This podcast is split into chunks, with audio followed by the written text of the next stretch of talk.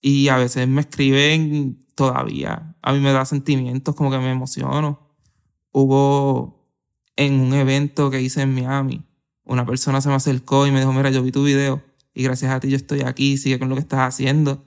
Y eso yo como que tuve que tragar para empezar a llorar ahí de la emoción, como que esas cosas así que fueron pasando, pues me empecé a dar cuenta y como que, ok, esto, se está, esto es mucho más grande que yo, esto, esto se está volviendo algo grande. ¿Qué es la que hay familia? Mi nombre es Jason Ramos y bienvenidos a Mentores en línea, el podcast donde me siento con personas que han hecho las cosas de manera diferente para obtener resultados diferentes y que así tú puedas conocer quiénes son tus mentores en línea. Gracias por sintonizar el episodio de hoy y ahora unas palabras de las compañías que hacen este episodio posible. El episodio de hoy es traído a ustedes por la familia de Rompon, la empresa 100% puertorriqueña que te hace entrega de tus compras de supermercado en tan solo minutos sin un mínimo de compras requeridas. Oye Corillo, si hay algo en el mundo de negocios que tendemos a hablar es la importancia de saber el valor de nuestro tiempo y que nuestro tiempo vale dinero. Y un lugar en donde yo me daba cuenta que gastaba mucho tiempo de mi semana era el supermercado. Porque no solamente tenía que ir una o dos veces dependiendo de qué necesitara, pero si iba a un supermercado que no conocía, tendría que gastar más tiempo porque no sabía el orden de las góndolas. Y la realidad es que eso ya no es un problema desde que Rompon llegó a mi vida, porque ya no tengo que ir al supermercado para hacer mi compra. Solamente saco mi celular, entro a la aplicación de Rompon, veo esas 13 categorías que tienen, que es como si fuesen una góndola cada una, escojo mis productos, añado mi método de pago, escojo el lugar donde quiero que me hagan el delivery, sea mi oficina, mi gimnasio o mi casa idealmente, y boom, en menos de 60 minutos, Rompon ya estará haciendo esa entrega. Así que si no la has hecho todavía, puedes entrar hoy a Rompon descargando la aplicación móvil, sea en el App Store, Google Play o entrando a romponpr.com. Jonathan Luis Pérez Ruiz. Brother, bienvenido a Mentores en línea. Gracias, gracias por la invitación. Oye, eh, estuvimos ahí hablando en el pre-podcast session. Creo que tienes una historia increíble y conocí de ti a través de las redes sociales por varias amistades que te pusieron. Y ya, rápido me llamó mucho la atención, uno, el tríalo. Creo que poco a poco las personas han ido viendo que he traído a más personas que hacen tríalo. Eh, en mis redes sociales he entrado un poquito más ya que estoy empezando a entrenar. Pero el lado que tú cuentas la historia luego de tu cirugía bariátrica y tú empezaste a compartir el contenido en redes sociales del before and after y lo que es posible. ¿Cómo comenzó esta travesía de compartir tu historia y compartir tu experiencia a través de las redes sociales? Pues la verdad, al principio cuando yo pegué a subir cosas en Instagram era como mantener un log mío, como que un journal. Accountability. Exacto, a ver, pues bueno, yo sé que de aquí yo voy a seguirle metiendo esto. Pues aquí yo puedo chequear para atrás como yo iba y qué sé yo. Pero ahí yo vi como que la gente empezó a dar follow, a escribirme gente de otros lados y yo, pero como que esto puede ser algo más grande. Entonces después de la cirugía yo tenía, había cogido followers y qué sé yo, so dije, pues mano, voy a poner esto también. Y ahí es cuando empezó a explotar. ¿Esto fue qué año? 2021, que comenzaste a, a compartir eh, consistentemente. Como 2018 tuvo un tiempo. Empecé a compartir así. Se me fue una foto, cogió como 5000 likes, pues eso no habían reels, creo. Y ahí como que la gente empezó a escribir. Y ahí cogí como unos cuantos followers. Después, creo que fue el, para el 21 o algo así, tuvo un video que se fue, cogió un par de views. Como que se fue viral, qué sé yo, y ahí llegaron más gente. Y así. Háblame de, de, cómo era Jonathan de chamaquito, cómo era Jonathan de joven, porque estábamos hablando y creo que poco a poco vamos a llegar a, tu historia a contar la toma de decisión por qué hacer la bariátrica. Y parte, fíjate, dame hacer ese paréntesis también antes. Algo que a mí me llamó mucho la atención y fue como que el post que a mí me hizo decir como que sabes que vamos a invitar a Jonathan y quiero contar su historia, es cuando tú dices, mira, si muchas personas piensan o dicen que la cirugía es la manera rápida y la manera fácil del camino, pero realmente no piensan o no hablan de lo que es el cambio de hábitos, lo que es cambiar la mentalidad, lo que es actually entrar en este estilo de vida. No es solamente la cirugía, la cirugía quizás sí puede ser rápido, pero si tú lo haces igual de rápido, igual de rápido va a rebotar y que tú cuentes y digas, mira, esto fue simplemente la opción que yo cogí. Hay gente que hace otras opciones, hay otras operaciones, hay otras maneras de rebajar, que es inyecciones. Hoy en día, esta fue la que yo escogí. Pero no mires eso, mira el cambio, mira todo lo que sucede alrededor para que este cambio se mantenga. Y eso me motivó. Me no, no, me motivó, yo creo que la motivación es intrínseca, es rápida, eh, es potiro potaro, es falacia. Pero me inspiraste a ver como que, mano, tú sabes que es cierto. A veces no hablamos estas historias, no las pensamos, no las contamos. Así que, ¿cómo eras de joven? Porque me estabas comentando que siempre habías tenido un problema de sobrepeso, esto era algo bien natural. ¿Cómo fue ese trasfondo de chamaquito? Pues siempre estuve en sobrepeso, siempre, toda mi vida. Y antes yo era bien tímido. Que ahora como que yo miro atrás y quizás puedo decir como que, mira, es probable que eran complejos. Tenía complejos, este, muchas cosas más psicológicas que probablemente sí eran relacionadas al peso. Entonces, pues toda la vida fui así y después me fui empezando a soltar. Como que ahora mismo si el Jonathan de hace años me ve, o sea, jamás se lo va a imaginar que, que hablo con la gente. Pero, o sea, yo me sigo considerando tímido. Yo sé que tengo que seguir trabajando con eso. Y eso mismo me ayudó como que a involucrarme con la sociedad en tríalos, como que a salir así en público, el en salir a entrenar, que a veces como que uno va a la pista y te sientes intimidado por la gente. Hay mucha gente. Pues el estar trabajando con eso mismo de la timidez me ayudó a salir. Ah, ok, mira, hay gente, pero olvídate, sal. Y poco a poco, trabajando con eso, trabajando con eso, vi que entrenaba y entrenaba y no bajaba de peso. O sea, para el 2019 que hice el challenge, yo le estaba metiendo, bien días que entrenaba tres horas, pero el peso no bajaba. Como que tuve tres años para bajar 100 libras no llegué a 100 libras, fueron como casi 80, 80 y pico. Y fue como que aquí está pasando algo. Y seguía y para esa época como que busqué información de la cirugía y no hice nada. Como que buscaba información, ok, existe, tengo esa opción. Después, para cuando me fui a hacer la cirugía, fue como que la opción, voy a buscar más información, qué sé yo. Y fue bien rápido. Como que yo empecé, la cirugía fue en abril, como para febrero yo estaba buscando la información, conseguí el doctor que quería como en marzo. Y en mismo marzo yo lo llamé y le dije, ¿para cuándo tiene cita disponible? Y me dijo, mira, tengo para abril 2, ¿la quiere? Y yo, pues sí. Y cuadré todo rápido y me fuimos para allá. ¿Sufriste de bullying cuando estabas en escuela superior, creciendo? ¿Eso fue algo de tu trasfondo? Pues bullying como tal no, por sobrepeso. Que yo pueda decir, mira, sí tuve bullying directo. No, no puedo decir eso. Pero si es el hecho de uno mismo con miedo que la gente diga, lo que la gente diga. Entonces siempre va a venir una persona que es mínimo. Son bien pocas personas que hay así en el mundo. Entonces, pero como tienes eso dentro de ti, que sabes, tienes ese miedo, viene esta persona, te dice un comentario y te destroza. O sea, tú sientes como si ahora todas las otras personas van a pensar así, cuando la realidad es que no. La mayoría de la gente apoya a uno, la mayoría de la gente quiere que uno mejore, le gusta ver a uno mejorar, pero lo mismo. So, eso sería lo más cercano a bullying que puedo decir que tuve. Tú mencionaste ahorita que el Jonathan de hace unos años, si viera el Jonathan de ahora, se quedaría impresionado. Habiendo pasado este periodo de reflexión donde mencionas o estás consciente de que a veces es una, un autosabotaje el que uno se crea cuando piensa en el que dirán. Me piensa, uno siempre está pensando en, estas personas piensan esto de mí, pensarán esto, si hago esto me dirán el ridículo. ¿Qué el Jonathan de ahora le diría al Jonathan de hace unos años al respecto de ese pensamiento y cómo el, lo que tú piensas de ti afecta tu vida en general? Pues, no diría eso, como que olvídate, eso está en la mente, y si uno tiene que trabajar con eso. Yo fui a, o sea, parte de eso fue tratamiento psicológico, sí fui a psicólogos y psiquiatras y trabajé con eso. Como que hay opciones afuera, hay opciones que si uno siente, se siente así, utilice esas opciones. Te dan herramientas para trabajar con eso con uno mismo. Háblame entonces, porque tienes el periodo, me estás diciendo que estuviste en, en tratamiento psicológico. ¿Hay un momento donde tú dijiste ya, a nivel psicológico que entonces causa la búsqueda de la bariátrica? ¿Hubo algún evento?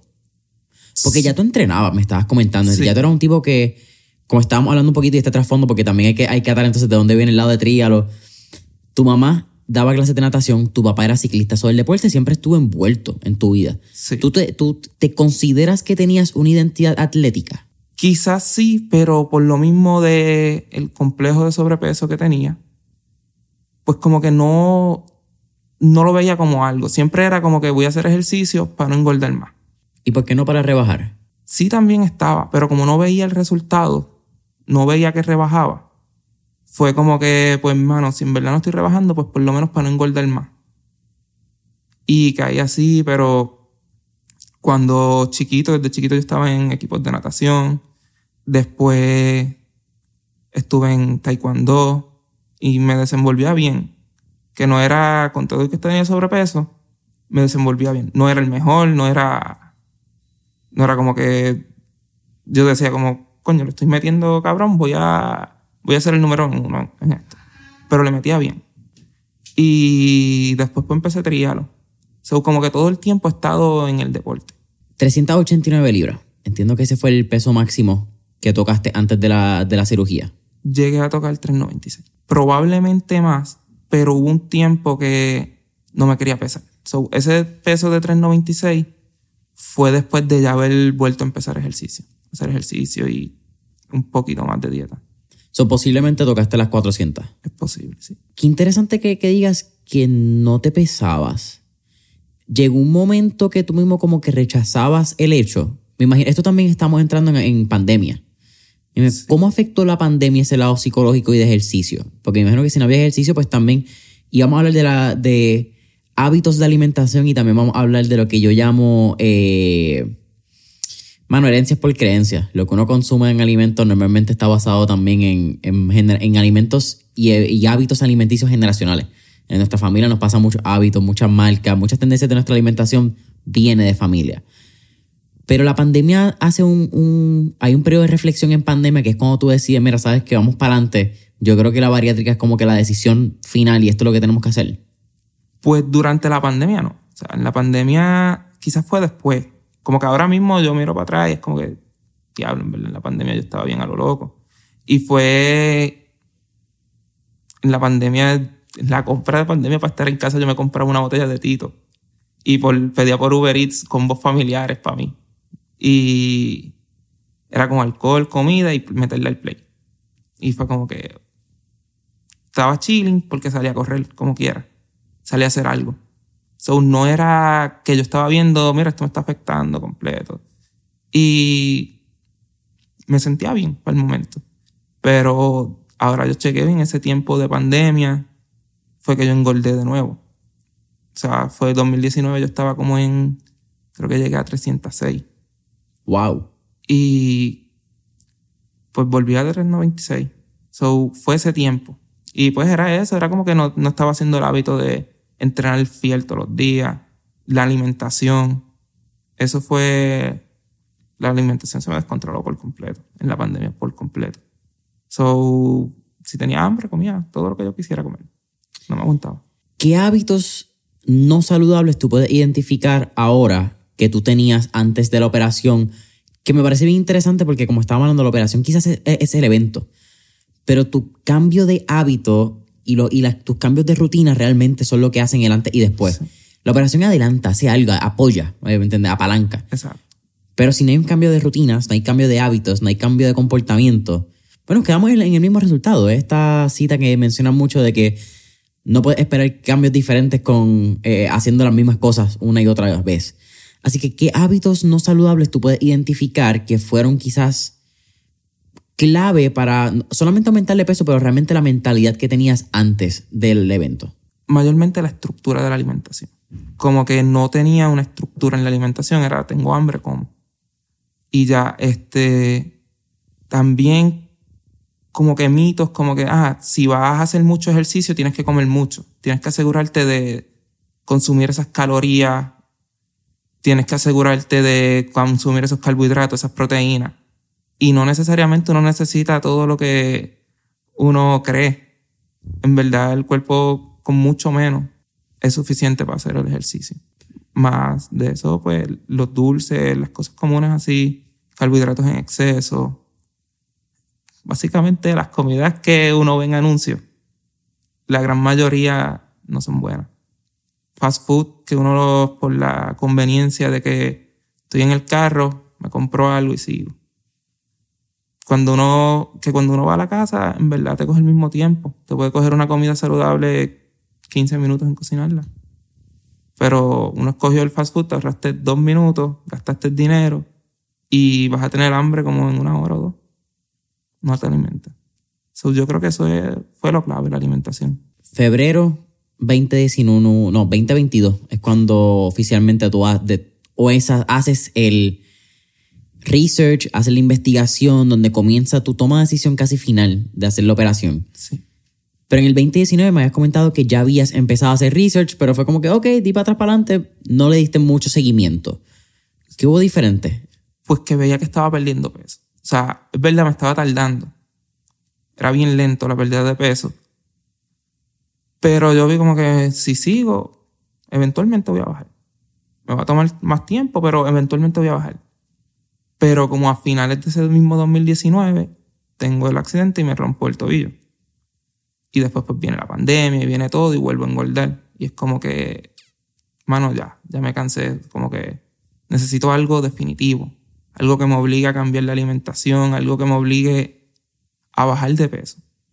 Y fue la operación, porque después de la operación, si no comes bien, puede salir mal algo. Si comes dulce, puede dar mucho lo que se conoce como el dumping syndrome. No conozco. Syndrome, si me pasó más que una vez que me confundí de batida y cogí una que no, que tenía azúcar. Pero básicamente es, si te tomas algo con azúcar o algo fuera de la dieta, no he experimentado mucho, sé que el azúcar, estoy seguro que el azúcar sí lo causa. Y a mí lo que me dio fue mareo, como que estaba sudando en frío, temblando, veía borroso, como que te sientes bien mal, bien mal. So, te obliga de esa manera como que te obliga a seguir bien la dieta, a seguir haciendo las cosas. ¿Mentalmente tú estabas preparado para el cambio? Sí, sí. Como que no, yo no sabía que estaba preparado. No era algo que yo sabía antes de hacerlo. Yo me la hice porque quería rebajar. So, en ningún momento a mí me dio miedo de la operación ni nada. Después que tomé la decisión, nada, era algo que yo quería. Como cuando uno se va a comprar algo que uno quiere. Eso mismo era lo que yo sentía. Emoción. So, nada, y llegué a México y todo emocionado todo el tiempo, nada de miedo. Ahora yo pienso, y eso como que yo siento que yo no tenía miedo por eso mismo, porque sí tenía la mentalidad, estaba ready. Y de momento como que me voy, como que ahora cambió todo. Ese mismo día yo me doy cuenta como que, yo me acuerdo que yo miro por la ventana, veo que estoy en México, veo que estoy operado, miro a mi hermano y es como que que él lo dice, como que ya, ya está hecho. Y ahí mismo es como que, ok, ahora es todo diferente. Y esto fue tan pronto tú te levantaste que ya estaba fuera de anestesia y cuando te diste cuenta, ok, ya, como que me operaron. Pues... ¿O esto fue antes? Después, o sea, literalmente me trajeron el sillón de ruedas, me, me paré, miré la ventana y fue como que ese momento como que todavía lo, lo siento, como que me acuerdo y me siento la emoción. So ahí fue como que yo dije, ok, ahora ahora sí que no hay para atrás, ahora hay que hacerlo todo bien. Como que ahora no puedo fallar en la dieta, no puedo fallar en nada. ¿Cuán importante, y esto lo hablamos un poco en el pre-podcast session, que es como le llamo la conversación, este eh, pre-grabación, pero la nutricionista, una persona, no solamente, no, no quiero decirlo por el título de nutricionista, ¿verdad? Pero una persona que te guíe, y no solamente que te guíe, pero una persona que también te mantenga accountable, una persona que es, lo mismo que un coach. Yo creo que cuando tú quieras hacer un trial o tú quieras hacer un deporte serio, hay ciertas personas que tienen una capacidad de hacer, de auto-coacharse o whatever sea, ¿verdad? De, de, tener una estructura y ser disciplinados. Pero normalmente, o la mayoría de las personas, cuando tienen a una persona que tienen que ser responsable, que tienen que ser accountable, que la persona está esperando lo mejor de ti, tú tiendes a dar la milla extra, tiendes a hacer las cosas bien porque tú no quieres defraudar a esa persona cómo esa persona, y en este caso tu nutricionista, ha afectado y te ha apoyado en este proceso. ¿Cuál ha sido el rol de la nutricionista? Pues en este caso es como que uno aprende también. Como que, ok, tú estás pagando la nutricionista para la dieta, pero no, en verdad uno paga más bien por la educación. Como que alimentos que tú pensabas que eran saludables, en verdad no lo son. O que tienes esas opciones saludables, por ejemplo, el pan. Normalmente uno compra el pan blanco, el normal, pero tienes la opción de pan integral. Entonces son esas cosas que uno va aprendiendo también. O sea, no es necesariamente que uno tiene un nutricionista para que te dé la dieta y tú sigues esa dieta. Es también lo que uno aprende y se educa uno mismo. Por ejemplo, bebidas azucaradas, como que uno siempre toma refresco, jugo, sin, ah, me compré un jugo natural, pero no, o sea, puede ser natural, pero tiene el azúcar. O sea, no significa que porque sea natural no tiene azúcar o es saludable. Quizás sí es más saludable que un refresco, pero está la opción de agua o está la opción de otras bebidas que no tienen nada de azúcar. Y esas cosas son cosas que uno va aprendiendo poco a poco. Y lo mismo, sabes que pagaste una mensualidad, pagaste un nutricionista, tú tienes que seguir la dieta, porque sería como perder el dinero. Eso es otra forma que también te amarras. ¿Qué aprendiste de ti en esos primeros meses luego de la cirugía? Que uno es mucho más fuerte de lo que uno piensa. Como que hay cosas que uno piensa, mira, yo nunca voy a poder dejar esto, yo nunca voy a poder dejar lo, otro. Pero sí se puede, como que uno es mucho más fuerte de lo que uno cree. Uno tiene mucho más voluntad de lo que uno cree. Lo que pasa es pues que sí, que a veces tenemos que vernos en situaciones extremas, por decirlo así, para uno ver eso. ¿Eso es una enseñanza que también aprendes de los triálogos, de, de estos eventos? Definitivamente, sí. Como que muchas veces uno empieza en los eventos, uno sabe que uno entrenó, uno sabe lo que hizo, uno sabe lo que no hizo, pero siempre llega la duda cuando uno sube una distancia, por ejemplo, el trial olímpico. Yo sabía que yo lo podía terminar, pero sabía que si me pasaba algo mal, no lo iba a hacer. O si sé que está la opción de que uno no puede terminar porque por más que uno no quiera verlo, y es verdad, hay que tener la mente clara, mira, yo lo voy a terminar, yo vine a terminarlo. Pero sí, obviamente pueden pasar cosas y uno puede no terminarlo. So, ahí uno va como que, mira, lo hice, lo terminé. Porque es mucho, soy más de lo que yo pensaba. ¿De dónde tú crees que sale ese lado de vulnerabilidad también, Doug? Ese lado de entender que como que, mano, sí, yo puedo estar ready, pero hay cosas que no están en mi control, como que el ser vulnerable a las cosas que puedan pasar. ¿De dónde sale eso? Pues yo creo que más bien naturaleza humana, porque uno, uno sabe lo que es la realidad, uno sabe, o sea, uno sabe que las carreteras de Puerto Rico, por ejemplo, no están en las perfectas condiciones y hay una posibilidad de un accidente. O sea, esas son cosas que uno puede saber. Como que no es, obviamente el día de la carrera uno no piensa en eso, uno pelea contra ese pensamiento. Pero realmente es un porcentaje bajo, es bien bajo, la posibilidad de uno no terminar casi nada, pero es una posibilidad que sí existe y que sí es real. Tú también hiciste en el 2019 lo que fue el Gasparilla Classic Challenge eh, en Florida, creo que fue en Tampa, ¿verdad? Ese evento. Sí, en, sí, es en Tampa, sale del mismo centro de convenciones de allí. Es 15 kilómetros el sábado, terminas el 15K empieza un 5K y al otro día es un medio maratón y después un 8K. ¿Y cuánto tú pesabas para este evento? Para ese evento estaba, tenía que estar, lo menos que yo pesé fue 306 y yo creo que eso fue después, o ahí estaba como en 315. Háblame de esta mentalidad, porque la persona promedio piensa que de momento tiene 30 libras por encima, 40 libras por encima, y no se atreven quizás a ir al gimnasio, no se sienten cómodos. Lo que estamos hablando también, quizás personas, el sobrepeso se manifiesta diferente psicológicamente y, hasta físicamente para distintas personas y cada cual lo maneja de una manera diferente. Pero en, tus lecciones y tus aprendizajes y tu experiencia, al fin y cabo, ¿verdad? Porque nosotros podemos hablar solamente de nuestra experiencia. Estaría cabrón uno hablar de experiencias de otras personas cuando no las ha vivido. Pero ¿Cómo es esa mentalidad de tú pesar o tener 100 libras de sobrepeso y tú decís, sabes que espérate, yo soy capaz de hacer este evento? Como que aquí no importa si lo hago, si soy primero, si soy el último, si estoy a mitad, pero yo voy a hacerlo porque tengo la capacidad. Háblame de ese desarrollo de tu mentalidad porque es impresionante.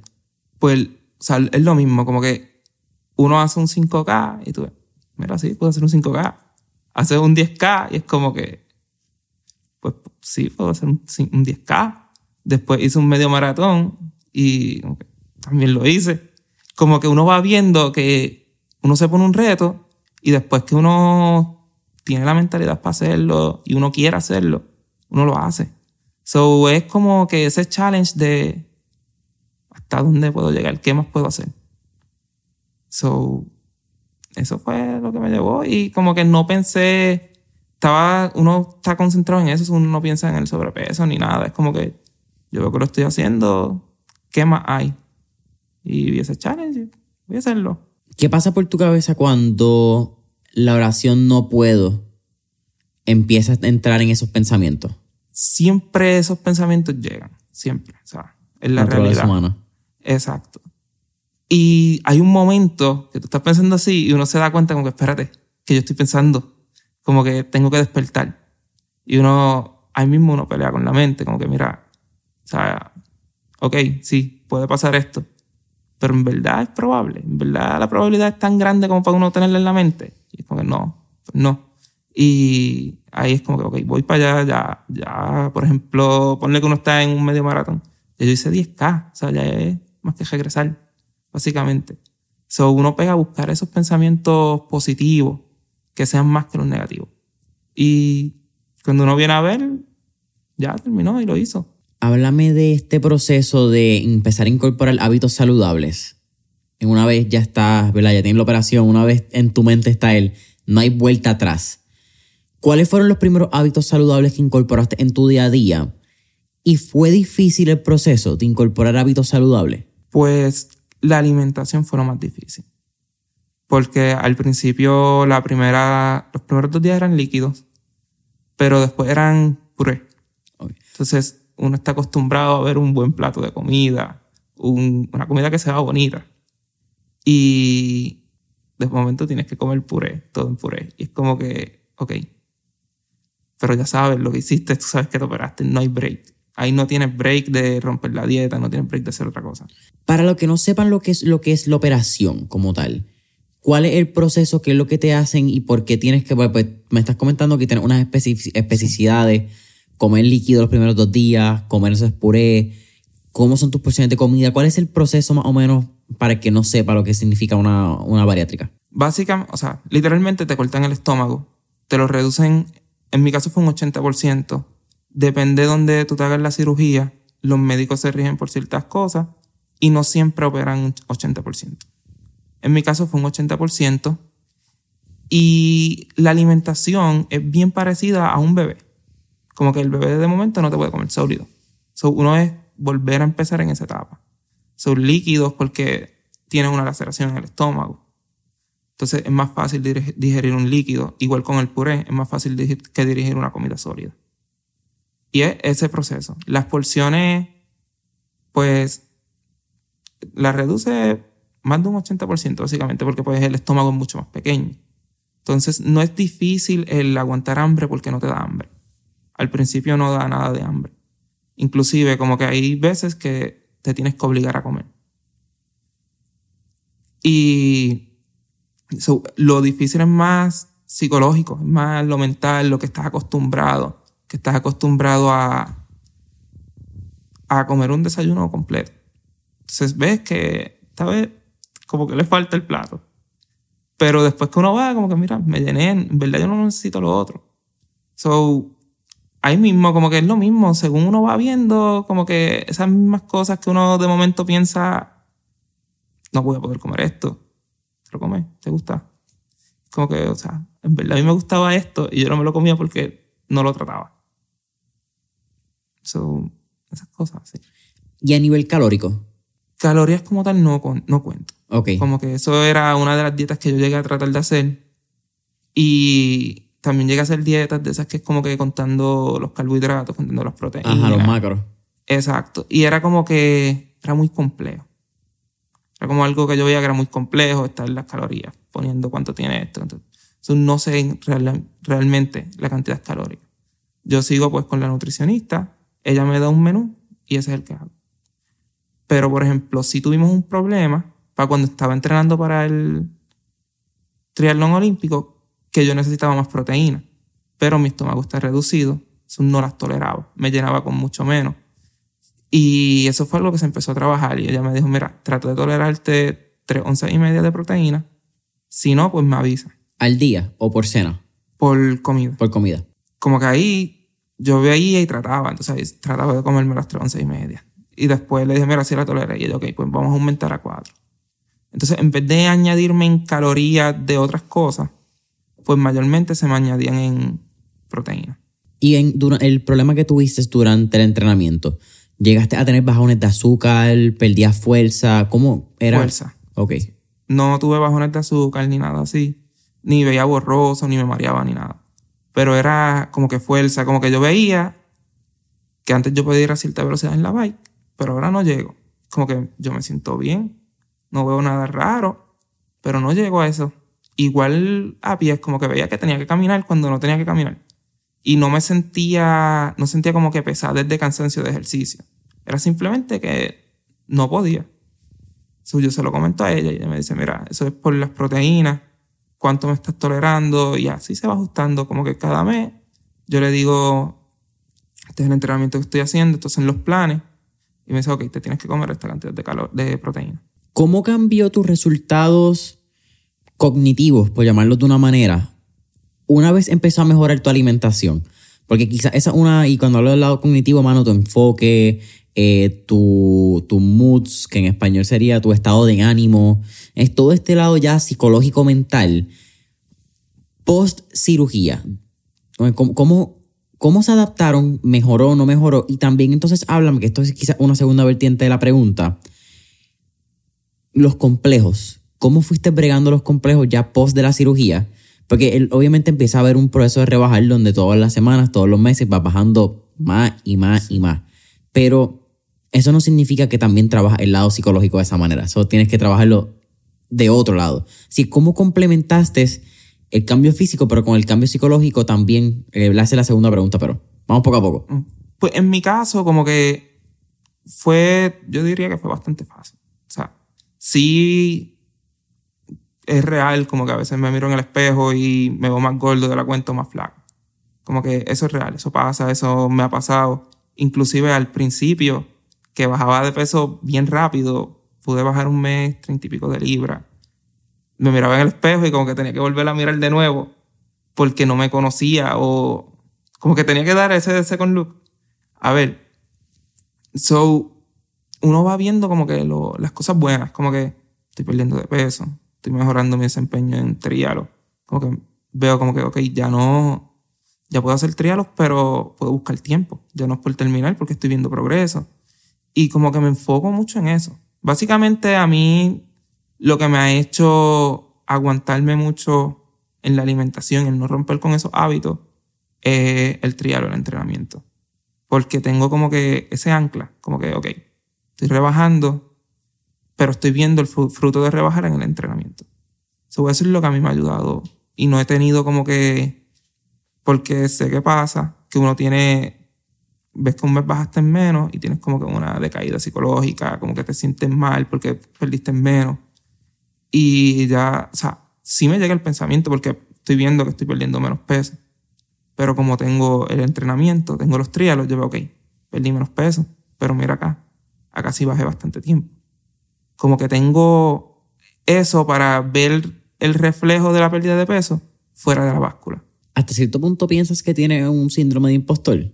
Como... En el, con lo del peso, donde sientes que a veces como que no, no te crees que eres tú, no crees que debes estar donde debes estar, como que... Pues sí, como que me... Ya no tanto, ya no tanto porque ya como que he perdido peso, ya voy, voy viendo lo que está pasando. Pero sí al principio yo veía como que, ¿qué está pasando aquí? Como que todo está pasando muy rápido, pierdo peso muy rápido, todo está pasando demasiado rápido, mucho más rápido de lo que pensaba. So sí siente eso. Pero una vez como que se va nivelando todo y vas cayendo en cuenta, ok, o sea, esto está pasando. Si estoy perdiendo peso, si me está yendo mejor en el entrenamiento, pues ahí ya uno como que caes en cuenta y caes en sí decirlo así. Volvemos al punto entonces de las redes sociales. Empiezas a compartir full tu historia ya Y eres bien abierto, post-bariátrica, esto es lo que está pasando. Entiendo que cada mes tú empezaste a postear cuánto habías bajado, fotos de antes y después. Y incluso hay varias publicaciones donde tú agradeces que la gente te mencionaba que la única manera que te iba a ver un resultado era tomándote fotos antes y después. Cuando te las tomabas antes, era como que incómodo, como que tomarte fotos antes del cambio, como que tú decías, como, porque yo quiero esto, de momento cuando las viste fue como que ya entiendo por qué es que tenía que tomarme fotos. Pues sí, como que hay fotos, yo no tengo muchas fotos de antes, antes del momento que estuve más gordo, yo no tengo fotos, muchas fotos de eso. O sea, si acaso las que mi hermano me tomaba en los trialos o fotos que estaba con familiar porque no me gustaban. Ahora no, ahora sí me gustan las fotos. ahora me tómame, tómame fotos, que, vamos por ahí. Sí, sí, ahora como que me miro en el espejo y como que me voy bien a tirarme una foto y me tiro fotos. Pero en ese momento no. Entonces cuando voy, me hago la operación, ya yo sé que voy a bajar de peso. O sea, es lo mismo, el, el clic lo tuve rápido que salí de la cirugía. Porque yo dije, ok, ya esto pasó, ya va a pasar, ya voy a perder todo el peso que tengo en exceso. So ahí no me sentía tan cómodo como ahora con la foto, pero era como que sabía que tenía un propósito. Como que, ok, esta foto yo la voy a ver de aquí a par de meses y la voy a comparar. Y empecé a tirarme fotos y videos y ahora como tengo ese contenido, lo puedo comparar y es como que, wow, o sea, si no es así, hay veces que yo no veo el cambio, porque no sé qué explicación puede tener o qué sé yo, pero hay veces como que me acostumbro a verme normal y si no me comparo con una foto de antes, no me acuerdo de ese momento, cómo yo me veía en ese momento, cómo yo me sentía en ese momento.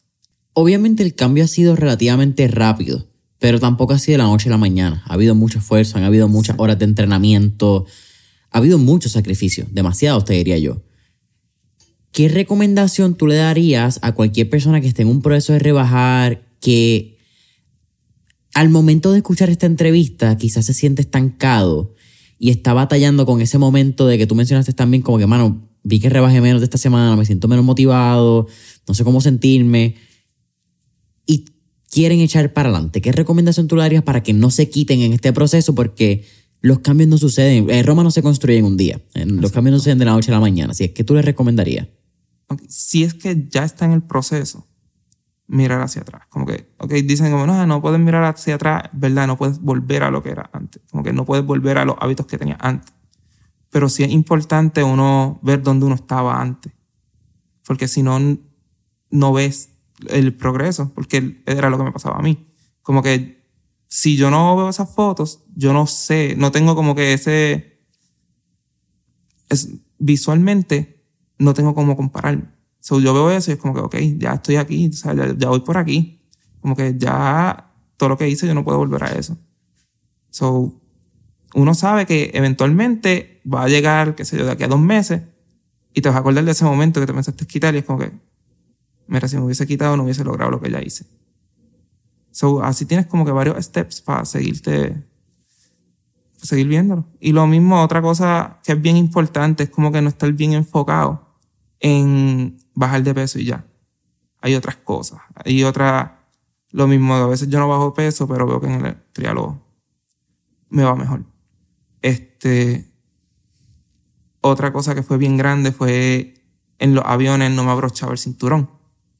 Ahora me abrocha. Como que hay otras cosas que no es necesariamente el peso. Quizás no estás perdiendo peso. Quizás tienes un mes malo. Pero es un mes malo, te falta una vida completa. O olvídate, este mes no te fue bien, pues vamos a meterle para el otro, vamos a seguir. Y después del otro mes vas a mirar como que, ok, mira, de aquel mes que yo no se me quería quitar, mira todo lo que he progresado. Creo que fue antes del, del, bueno, empezando el, podcast, que mencionaste que eras tímido. ¿Cómo entonces cambió tu vida social, sea en los trials, verdad? Porque algo que me parece interesante es que dentro de los grupos sociales tú también encontrabas ciertos nichos que personas tuvieran interés en común contigo. Y yo creo que eso es algo que yo les recomendaría, y me gustaría también tu feedback entonces, yo les recomendaría a toda persona que esté bregando en un proceso de que se siente solitario, ¿verdad? se siente solo, yo creo que... No sé si tiene que ver con pandemia, no sé si tiene que ver con el mundo de las redes sociales, pero cada vez más vemos personas que pasan por ese proceso de, de solitude en inglés, de sentirse solos, que no tienen quizás relaciones, que... Incluso yo creo que hay gente que tiene amistades, pero se siente solo. ¿Cómo tú bregaste con ese lado de ser tímido, de quizás no saber approach, de quizás no tener muchas conversaciones, post operación, ya quizás cuando te sentías cómodo, no tenías el complejo y ya estabas en ciertos nichos donde tú decías, mano, sabes que como que aquí hay gente que yo sé que pueden ser mis amigos porque tienen cosas en común. ¿Eso fue algo fácil de manejar? Pues fácil no fue eso, no, no es fácil. Porque uno tienes que pelear contra ti mismo y es lo mismo, pelear contra uno es más difícil que contra cualquier otra cosa. Entonces, pero uno va viendo cambios, uno va viendo cosas, por ejemplo, en los mismos eventos, como que antes no me sentía cómodo salir así, como que salir del carro, el evento, el bullicio de gente, pero veía que no pasaba nada, como que, mira, tú puedes salir, como que te saludan y saludas para atrás y ya. Explícame eso, ¿cómo que te daba cosa salir del carro? Bajarte, pues, ansiedad. Exacto, me daba ansiedad. Me daba ansiedad que eso fue una de las cosas que me traté con el psicólogo, ansiedad de llegar a grupos grandes de personas. Pero básicamente vi eso como que no pasa nada, como que todo lo contrario. Uno empieza a hablar con la gente, te empieza a relacionar con la gente. Después, el que viste en este evento lo ves en el otro. Y como, ah, ¿te acuerdas de aquel evento? Sí, qué sé yo. siempre hay algo para hablar. Siempre no pasa nada malo, básicamente. Como que no hay nada que temerle. Hoy en día, ¿cómo, cómo te disfruta el entrenamiento de trialo? ¿Cómo te disfruta el proceso de practicar para este tipo de eventos? esa adrenalina que da el que tienes un reto y lo tienes que completar. O sea, y uno sabe como que, mira, no tengo una obligación de completarlo. No es que si no lo completo se va a acabar el mundo va a pasar algo malo. Pero tienes ese challenge, como que quieres, quieres lograr eso. Tienes una meta clara y tienes que entonces empezar a hacer muchas cosas, cambiar cosas, cambiar el estilo de vida para llegar ahí. Y cada, cuando uno va y ves que lo hace, esa emoción, ese mismo feeling que te da, es el que uno se disfruta. Lo mismo, el trialo, lo que más me gusta es eso, como que, ok, hice un sprint. Ah, pues mira, ahora hay un olímpico. Ah, pues mira, hay un 70.3. Ah, está en lo full. Ah, está en lo ultraman. Como que siempre hay algo. Y esa emoción es la que me disfruto. ¿De dónde sale tu búsqueda? De buscar siempre más, de la búsqueda de excelencia, la búsqueda de retos físicos. No sé, yo creo que es el mismo, la misma emoción de que uno ve que lo puede hacer, lo que uno dudaba, como que, o que, por ejemplo, hace, hace años yo pensaba como que, mira, un 70.3 está bien lejos, como que, no sé, pero según uno se va poniendo como que metas más pequeña, que quizás ahora mismo el 70.3 está lejos, pero está el trial olímpico, que es la mitad, casi. Como que, pues vamos para ese primero, pues vamos para el otro. Y uno puede seguir y seguir. Y esa emoción de uno terminarlo, es lo, no sé. Pero ¿qué te mantiene? Porque la disciplina es algo bien difícil, como que entrenar dos veces al día, levantarte temprano, las horas en las largas de bicicleta. Eso no te puede, como que el lado de que cómo te sientes se, eh, se me hace difícil ver que es lo único que te mantiene. De cierta manera, una manera de probarte de que tú puedes hacerlo y que tú sigues y callar a, muchas personas que quizás dijeron que en algún momento no podían lograrlo. Pues sí, no tanto callar a muchas personas porque sí, quizás hubo uno que otro comentario. Pero yo sé que eso es lo mínimo. Como que es lo mismo que en Instagram, que la gente dice, ah, los haters, los haters. Quizás uno o dos comments que fueron así. ¿Entiendes? Como que no, no me enfoco en eso. ¿Y por qué no prestas la atención a eso uno, uno o dos comentarios? Porque quizás mucha gente en tu misma posición le hubiese prestado atención a esos comentarios negativos. Pues porque no compone nada, ¿verdad? Como que no, no hace nada positivo y es como que, mira, olvídate le picheo. A veces como que para tener un poco fun les comento como que hubo uno en la de la joda, ah, esas gomas de bicicleta sí son buenas. Y yo le escribí, pues sí, son bastante buenas. Yo como que no he pinchado gomas, que si te ah, no, disculpa, que era un chiste, que si esto, que si lo otro. Y yo como que ya los echaba ahí. So, como que no es nada importante, en verdad. Para uno estar pensando en eso, de entrenar como que, ah, le voy a demostrar a fulano. Mejor uno, la satisfacción más grande cuando te lo demuestras a ti mismo. Y lo mismo, salir todos los días a entrenar, si hay días que uno no quiere. O sea, hay días que uno no está 100% motivado. Pero es tratar de eliminar de la mente que tienes la opción de no ir. A menos que sea ya por razones obvias, como que el cuerpo a veces pide ese descanso y sí hay que dárselo porque si no uno puede tener un desgaste. Pero es uno pelear con eso mismo, como que mira, en verdad hoy estoy cansado de verdad o es que simplemente no quiero ir. Porque si es que no quiero ir, esa opción no está. No está de quedarse aquí. Tengo que salir. ¿En qué momento tú te diste cuenta, si es, ¿verdad? Si es que te has dado cuenta y si no, pues yo te lo digo ahora, pero que tu testimonio de cambio iba a impactar a muchas otras personas o a, y a otras personas de otros países, como me contaste que está sucediendo en las redes sociales? Me ayudó mucho Instagram, las redes sociales. Fue como que yo no me lo imaginaba. O sea, yo no, que me iba a imaginar yo hace unos años que iba a tener 25 mil followers. O sea, jamás en la vida. Y mucho menos cuando era tímido, como que era más tímido, como que jamás, jamás era algo que era inimaginable. Pero entonces empecé a ver los comments como que, mira, gracias por tu inspiración, era mi inspiración, que si tú quieres ser otro, ok. Y yo veo como que, ok, está pasando algo. Entonces después él lo, los DM. Y a veces me escriben todavía. A mí me da sentimientos, como que me emociono. Hubo en un evento que hice en Miami, una persona se me acercó y me dijo, mira, yo vi tu video y gracias a ti yo estoy aquí, sigue con lo que estás haciendo. Y eso yo como que tuve que tragar para empezar a llorar ahí de la emoción, como que esas cosas así que fueron pasando, pues me empecé a dar cuenta y como que, ok, esto, se está, esto es mucho más grande que yo, esto, esto se está volviendo algo grande. Y sé que, o sea, si sigo así posteándolo y sigo, ya es como que es más. O sea, no sé cómo explicarlo bien. Es como que. Es una misión altruista. Exacto. Es una misión donde ya esto no tiene nada que ver con Jonathan. Esto, esto tiene que ver más de mí. Este es el impacto que podemos crear en la vida que podemos afectar. Exacto. Es como que estoy afectando vida. O sea, chequeé Instagram te dice de los países. Vi Indonesia. es del otro lado del mundo. Y hay gente que está impactando en el otro lado del mundo. Haciendo nada, lo que yo quería hacer por mí. Como que lo que yo quería hacer por mí, el estar haciéndolo todos los días, estar dedicado a eso, el sacrificarme tanto, está teniendo un impacto a nivel mundial. Y eso, eso me emociona.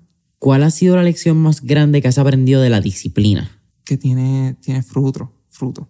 Como que el uno estar disciplinado en algo que uno quiere, el dedicarte a eso, tiene su fruto. fruto. Como que eso mismo yo me dediqué, la alimentación, cambio la alimentación, el entrenamiento, estoy saliendo todos los días. A veces me cojo un día de descanso, si veo que el cuerpo si tiene un, siento que puede tener un desgaste, pues me he cogido hasta dos días corridos de descanso. Pero el estar metiéndole, perdí peso, los tiempos entre lo están mejorando, como que compartí mi historia y está afectando gente a nivel mundial. Cuando uno tiene esa disciplina pasan cosas grandes. Esta mañana subiste un story diciendo que no te gusta entrenar por la mañana. ¿Por qué? No me gusta madrugar. Entonces ahora mismo pues no estoy trabajando, como que no tengo por qué entrenar antes del trabajo, o qué sé yo. Tengo el espacio, pues tengo esa ventaja de poder entrenar más tarde sin tener que madrugar y le doy ese descanso al cuerpo.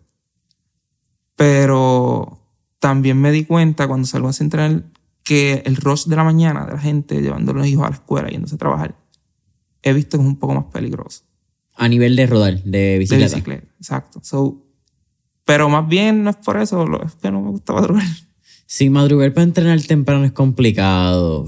Como que toma, toma mucha disciplina levantarte a las 4 y media, 5 de la mañana, como hay, hay gente que lo hace para entrenar, qué sé yo, una hora de bicicleta hasta las seis, comer algo, una batida y de momento salir al trabajo a llevarte un nene.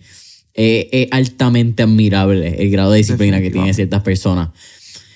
¿Cuál ha sido la lección más grande que has aprendido al momento de entrenar? del lado humano, de las capacidades físicas que tenemos, de la, de la diferencia de la capacidad física y capacidad mental del entrenamiento. ¿Qué te ha enseñado el entrenamiento de ti mismo? Lo mismo, uno es mucho más de lo que uno piensa. Como que el cuerpo humano llega a unos límites que uno no se imagina. O sea, y cosas que uno ahora mismo piensa que son inimaginables, o cosas que ni siquiera te llegan a la cabeza ahora que puedes hacer. de aquí a par de meses tú ves que sí. Y es como que es eso. ¿Qué tú le recomendarías a cualquier persona que tiene una travesía, tiene una meta, tiene un destino al frente de él, pero no se atreve a lanzarse? Es empezar, como que empieza, si tienes esa meta, sabes que ese es el destino, pero que no se te olvide como que disfrutar el camino, como que disfrutar lo que está pasando, vivir en el ahora. o sea, hay cosas que uno, por estar enfocado, en mi caso, pues sería el peso. Si yo me enfoco 100% en el peso, veo que no, y veo que no pierdo peso, pues entonces me perdí las otras cosas buenas que estaban pasando. El que puedo ir a comprar ropa. Antes yo iba a las tiendas y no había ropa. O sea, ahora puedo ir y puedo, consigo ropa casi todas las tiendas. Lo mismo, el, me abrocha el cinturón del avión. Esas otras cosas como que no, no las pierdas de vista. O sea, está pendiente de eso también. Y sí, ten tu meta clara y dedícate. Si quieres empezar, empieza al momento que te llega la idea de empezar, como puedas. O sea, si en caso que es ejercicio, sale a entrenar 10 minutos, pudiste ese día, pues saliste 10. Al otro día no tienes break, pues está bien, pero sabes que eso no puede volver a pasar. O sea, al otro día, pues vas a tratar de sacar los mismos 10 minutos que tenías. Y, así mismo, poco a poco uno va viendo como que, ok, ya puedo entrenar todos los 10, 10 minutos, déjame ver si acomodo más mi horario y puedo entrenar una hora. Y uno va a ir haciendo los ajustes porque si uno empieza como que a planear, ok, mañana voy a empezar dieta y ejercicio y voy a empezar esto y lo otro, te abruma. Como que ves que tienes que cambiar de un día para otro, tienes que empezar a hacer, te pusiste que ibas a hacer una hora de ejercicio, más ibas a comer bien. Sea, entonces tienes que ir a hacer compras, como que se empieza a acumular todo. O sea, en mi caso es más fácil ir poco a poco. En mi caso con el ejercicio fue así, como que era, entrenaba 20 minutos, media hora. Después vi que podía una hora. Después vi, ahora puedo dos. O sea, y tengo los días que hago tres y cinco horas.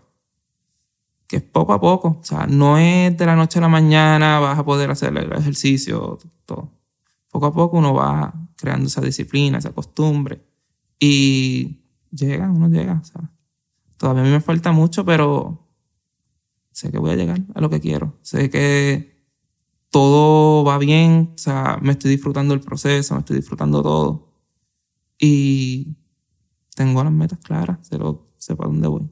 70.3, eh, mayo, me dijiste. Mayo 3. ¿Qué pasa por tu mente?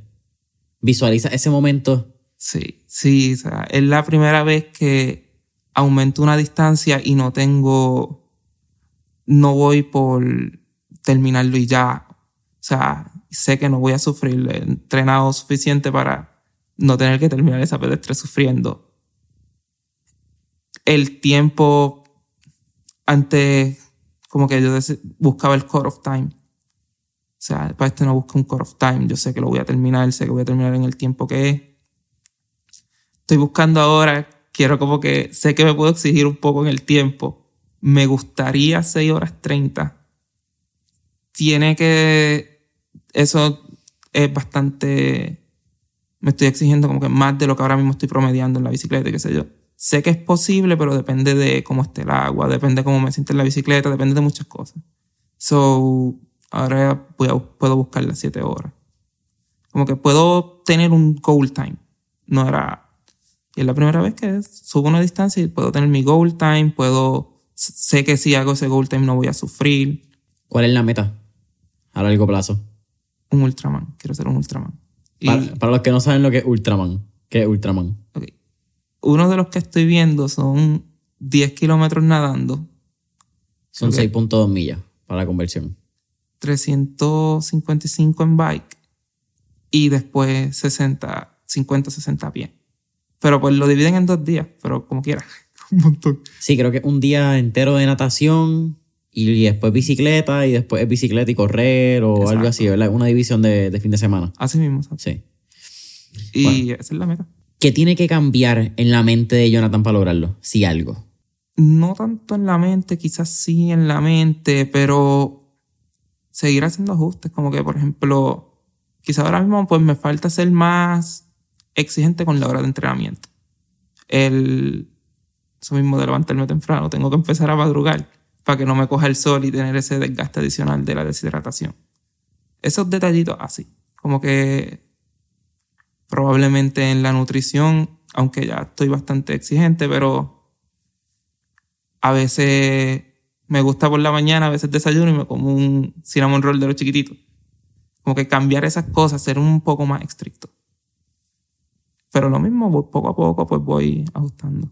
¿Cómo podríamos ayudarte a llegar a esa meta? El apoyo que he recibido de la gente, o sea, no hay forma de agradecerlo en palabras, como que sido demasiado grande. En los mismos eventos, la gente que me grita, que me da ánimo, eso, eso ha sido bien grande. La gente en las redes que me escribe, o sea, eso ha sido lo mayor. El resto, pues, está en mí. Como que yo hacer esos sacrificios adicionales. ¡Pum! El resto está en mí. Creo que tú lo haces claro, brother. Ya tenemos 55 minutos. Al final de Mentor en línea siempre hacemos cuatro preguntas de fuego. Así que vamos, vamos. La primera. Si tuviéramos la oportunidad de estar en esta película de Back to the Future, ¿a qué época, década o periodo histórico te gustaría ir y por qué? Yo creo que me gustaría. Me gustaría ir a los 80, como que. Por ese tiempo. Quizás pues porque los padres de nosotros estuvieron en esa época y nos han contado un par de cosas. Veo que la ropa está volviendo lo vintage y lo retro. Como que me gustaría, más bien por eso, por ver lo que me han contado. Segunda pregunta. Tenemos un playlist en Spotify que se llama Mentores en línea, el playlist, donde tenemos todas las canciones que motivan y pompean en estos entrevistados. Así que con eso dicho, ¿qué canción motiva o pompea a Jonathan Pérez antes de, mano, salir a rodar? Antes de morirme de Mickey Wood. Esa es buena. Esa es que eso es como 2018, ¿verdad? 2018-2019. Sí, yo creo. Hey. Quizás un poquito más atrás. Sí. Sí, por eso, ¿verdad? Eso era cuando él estaba pegado. Ahora creo que fue lo último que yo escuché. Creo que creo que estuvo en el draft, ¿verdad? Los indios de Mayagüez o de los piratas de quebradilla. De los piratas. sí. Que no, no ha jugado todavía, porque tengo entendido. No, No. creo que es por el disco. Creo que va a sacar un disco ahora. Yo espero que lo saque porque lo voy a quemar. Tú, ese, ese va a ser el jam que vamos a llegar allí a Iron Man, que, Sí. que era Ghost, eh, Ghost City. Es que le Gulf pusieron Coast. eh, Gulf Coast. Tercera pregunta. ¿Qué tres libros les recomendaré a nuestra audiencia? How to Win Friends and Influence People. Este. The 48 Laws of Power. Me Oh. gustó. Robert Greene. Sí. Y. Que lo leí no hace mucho. Este. El de Public Speaking. The Art of Public Speaking, ese mismo. No sé si no lo he escuchado. ¿De El- quién es? Sí, ¿te acuerdas? De Dale Carnage mismo. Del mismo de, de- How to también. Win Friends and Influ- People era. Sí. No me acuerdo. Él tiene Pero lo leí de y me gustó. Pero... Sí, tiene una serie de libros, pero no estoy familiarizado. Sí me he leído How to Influence and Influence People, pero sé que él tiene unos cuantos libros más que, que han sido tan famosos. Por alguna razón, ¿verdad? Como que How to Influence y eh, otro que tiene el mismo caso es Napoleon Hill con Think and Grow Rich. Sí. Tiene no sé cuántos libros adicionales, pero la gente se enfoca en Think and Grow Rich. Eh, brother, ¿cuál te última pregunta? ¿Cuál sería tu último tip o recomendación para cualquier persona que esté tratando de comenzar algo y no sepa cómo comenzar? es empezar y ya, como que no, no darle mucho casco. Sea, a veces uno pega a, a pensar como que lo quiero así, lo quiero así, lo quiero así, y exigirse mucho a uno mismo. Cuando en verdad uno necesita mucho menos que eso para empezar. So, salir y ya. Esta quizás una última pregunta aparte de esa, pero ¿en algún momento te enfrentaste al análisis parálisis?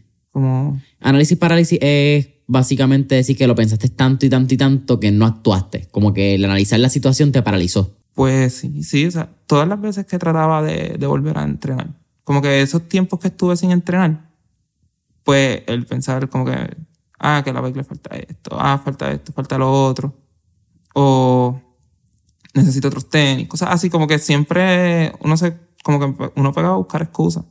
En vez de buscar cómo hacerlo, uno mismo buscaba excusas. So, sí, sí me llegó a pasar, pero después que uno empieza así, uno ve que en verdad era uno mismo poniéndose trabas. Es uno mismo poniendo excusas para no hacerlo. Sí. Genial. Brother, para mí ha sido un absoluto placer. Eh, valoro mucho tu tiempo, agradecido. Gracias por ser una inspiración para todas las personas. Gracias por bajar desde Rincón a San Juan para esta entrevista. Eh, un viajecito bien rico. Rincón es Yo te diría que mi pueblo favorito de esta isla, definitivamente otra vibra, es como salirse de Puerto Rico, actually. Como que tú llegas a Rincón y una vez pasas Carpaccio, vas a Rincón Beer Company, sientes como que actually ya estás en otro tierrito. Es como que tú bajas las ventanas y respiras paz, como que en Sí. Rincón. Así que agradecido por tu Gracias. tiempo. Eh, cuéntanos, ¿dónde podemos conseguirte en redes sociales? ¿Dónde podemos seguir tu trayectoria? Eh, ¿Y dónde podemos, mano, contactarte? LPR Jonathan. LPR Jonathan en Instagram. Instagram, TikTok y Facebook. Boom. LPR Jonathan, TikTok, Facebook, eh, Instagram. Instagram es el más que le da duro. La Instagram y Sí, TikTok son los dos principales. Básicamente Instagram y pues de ahí el contenido lo pasa a otro Sale. lado. Boom. Eh, LPR, Jonathan Familia, Instagram, TikTok, Facebook, Familia Mentores en línea. Sabes que nos consigue en Instagram, Facebook, YouTube, Spotify, Apple Podcast como Mentores en línea. Tu newsletter, miércoles de mentores, que sale todos los miércoles, está disponible en mentoresenlinea.com. Y hasta la próxima.